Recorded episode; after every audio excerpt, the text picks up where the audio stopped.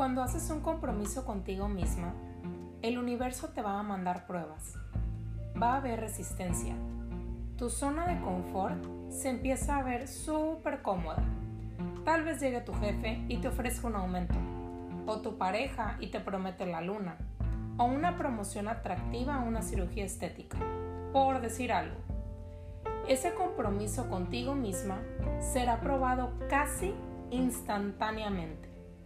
Incluso pueden llegar mil y un pendientes y cosas que hacer. Y aquí el universo te está diciendo, ¿estás segura que quieres comprometerte a eso? Ok, aquí te va esto para ver si es cierto. En este punto es muy probable que ya hayas visto estas resistencias o estas cosas atractivas que se presentaron en tu camino o tal vez no tan atractivas y que hicieron todo para que no lo pudieras hacer como tú querías. Y en este momento es muy importante que estés segura de que estás segura que realmente quieres hacer ese cambio, que estás aquí por ti, confiando en ti y que no importa lo que has hecho, sino lo que vas a hacer. Permítete observar la resistencia a los ojos. Siéntela en tu cuerpo y empieza a ver en qué áreas estás procrastinando. O sea, haciéndote pato. O en dónde estás siendo demasiado perfeccionista que crees que, que hasta que esté perfecto podrás lograrlo. Y date cuenta también qué lugares estás intentando no ver en qué lugar le pongo pausa al video o no escucho el audio o no, o no hago el ejercicio, en qué tema te está llegando, qué estás intentando no ver o evadir. Y cuando estas pruebas aparezcan o estas resistencias, simplemente obsérvalo Velo por fuera de ti como si estuvieras viendo las nubes pasar. Y diles, qué chistoso, que justo cuando decido comprometerme conmigo, todo esto viene a la luz. Y la vieja yo totalmente lo hubiera hecho. Y aquí, dices tu viejo hábito patrón, dejar de hacer esto, regresar a donde estaba, tomar este premio o este regalo pero esta nueva yo decide algo diferente. Me elijo a mí. Elijo a mi yo futura. Elijo comprometerme conmigo. Y sé que ahora, universo, trabajarás conmigo. Y de antemano, gracias, gracias, gracias. Cuando agradecemos por anticipado, automáticamente es lo estamos atrayendo. Y ahora, lo que sigue es hacer una acción súper alineada con mi decisión. Y este paso es súper clave. No podemos solo tener la visión de que quiero hacer el cambio y no crear acción. Y aplica para todo lo que quieras hacer. Con esa poderosa visión que ya creaste, ahora tenemos que hacer algo que nos ponga en esa dirección de cumplir los sueños de nuestra yo futura y haz un plan de acción paso a paso. No tiene que ser tan elaborado. ¿Qué necesito hacer para hacer esto posible?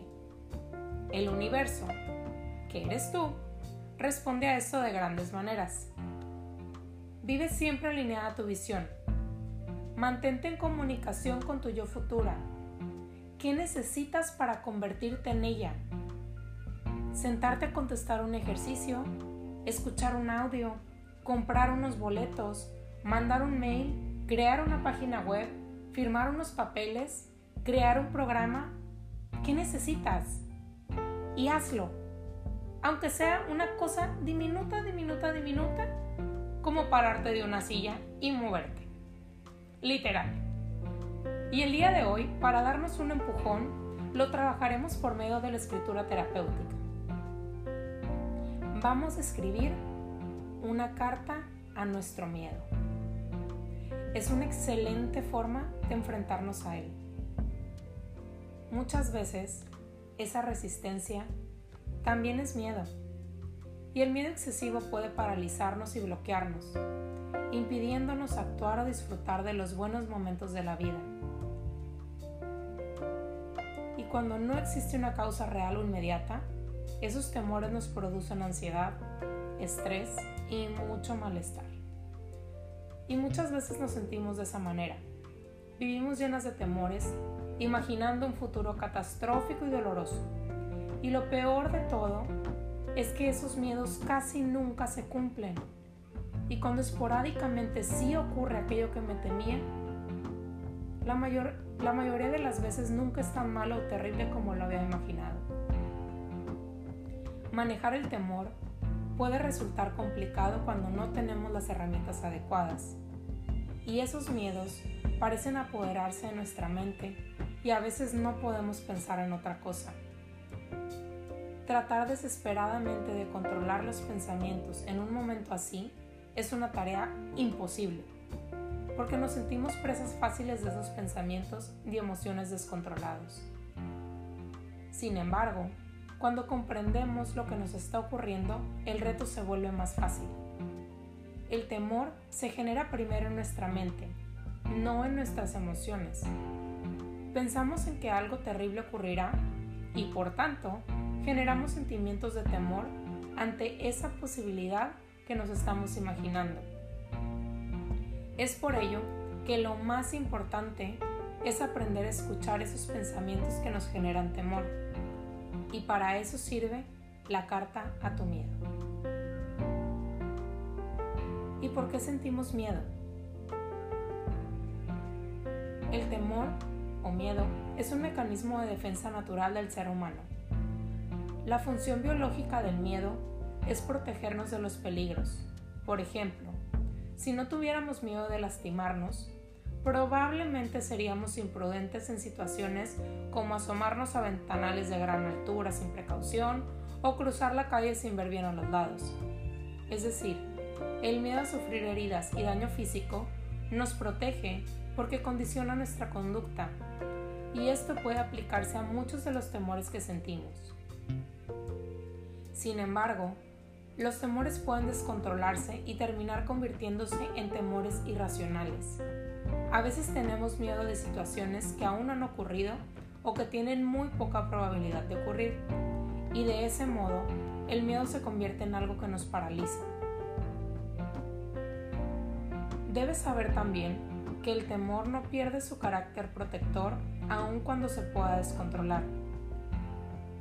Imagina que tú sientes miedo de, por ejemplo, iniciar un negocio o hasta un plan de alimentación. Tal vez sientas ese miedo tan intenso porque aún te falte dar ciertos pasos para estar preparada. Tal vez te falten conocimientos sobre algún aspecto del negocio, tal vez sientas que debes pulir tu idea, o piensas que todo debe ser perfecto o estar listo para poder arrancar, o tal vez es, simple miedo, es simplemente un miedo a fracasar. El caso es que el miedo suele avisarnos de que algo no anda bien, puede ser que se trate de miedos reales o puede tratarse de miedos distorsionados, que realmente tienes todo lo que necesites y aún así no sientes que sea suficiente. Y la diferencia es que en el segundo de los casos puedes estar sintiendo miedo porque te falte confianza en ti misma. Y es por eso que cuando sentimos miedo debemos prestar atención al porqué de ese sentimiento, ya que suele, alertarnos de algo.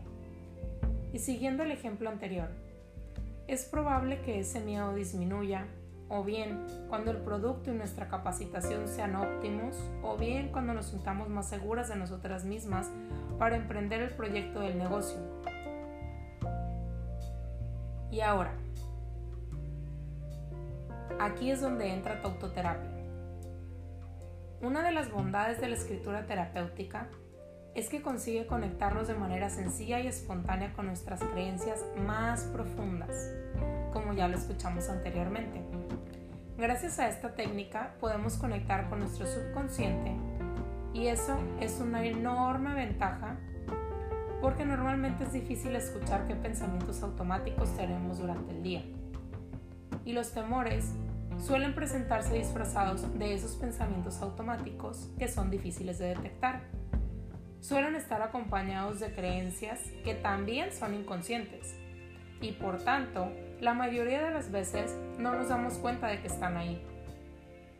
Por eso, es necesario recurrir a herramientas que nos permitan obtener información del subconsciente para poder conocernos más en profundidad y comprender lo que realmente pasa dentro de nosotros. Y ahora, los pasos para escribir la carta a tus miedos. Paso número 1. Para realizar la carta para tu miedo, vamos a necesitar tu pluma, lápiz o lápiz, perdón, y papel.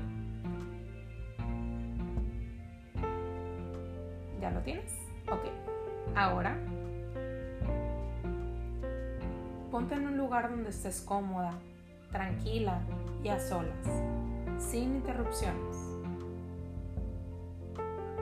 Y comienza a, entrar en un estado de relajación si funciona para ti, incluso puedes escuchar alguna de las meditaciones y luego empezar a trabajar con tus miedos. Para esta actividad, vamos a escoger un único miedo con el cual queramos trabajar. Si te sientes fuerte para trabajar con un temor intenso o una fobia, hazlo. Pero si no te sientes tan fuerte, escoge un miedo que tenga menos intensidad es decir, que sea más pequeño y fácil de manejar.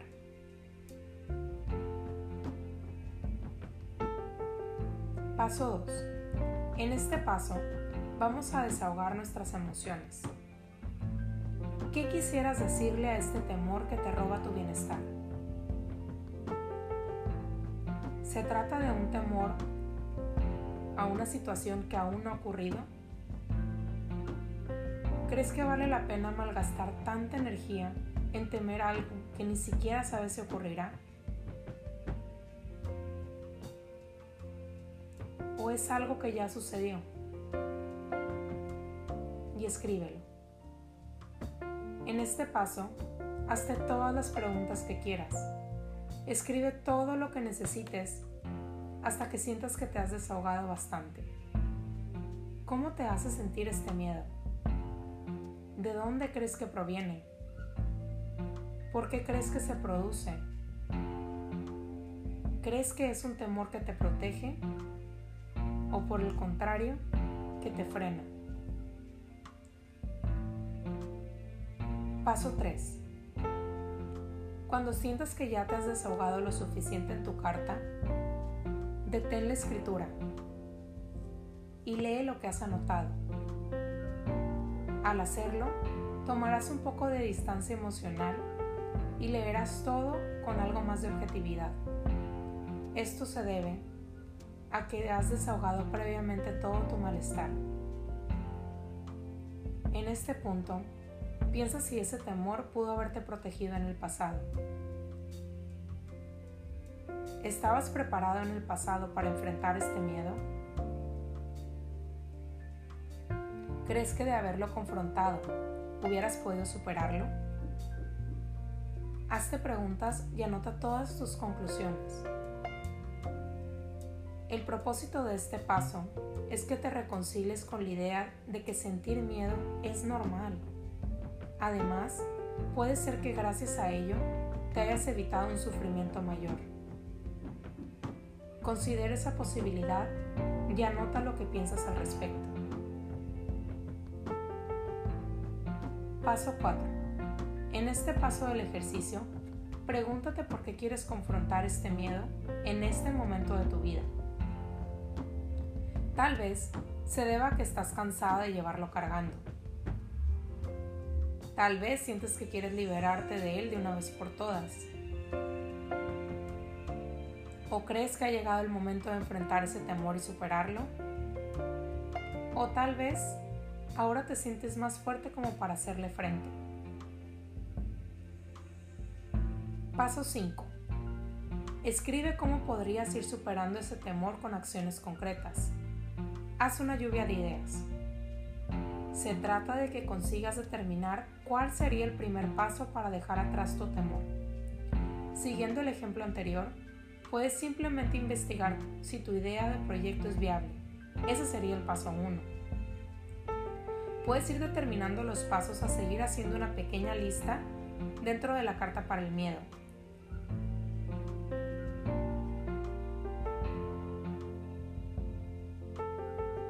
Y enfócate especialmente en lo que te dé miedo para que vayas paso a paso realizando esas actividades. Mi recomendación es que escojas pasos pequeños para comenzar y que vayas dando pasos mayores solo cuando hayas conquistado los pequeños.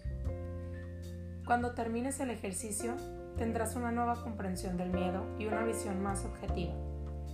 Esta nueva visión va a ayudarte a enfrentar tu miedo con una actitud renovada y seguramente esto te dé más fuerza para plantearle cara. No te desanimes si al principio te cuesta dar los pasos. Persevera y relee tu carta cada vez que lo necesites. Eso no solo te motivará, sino que te dará herramientas muy útiles para tener éxito.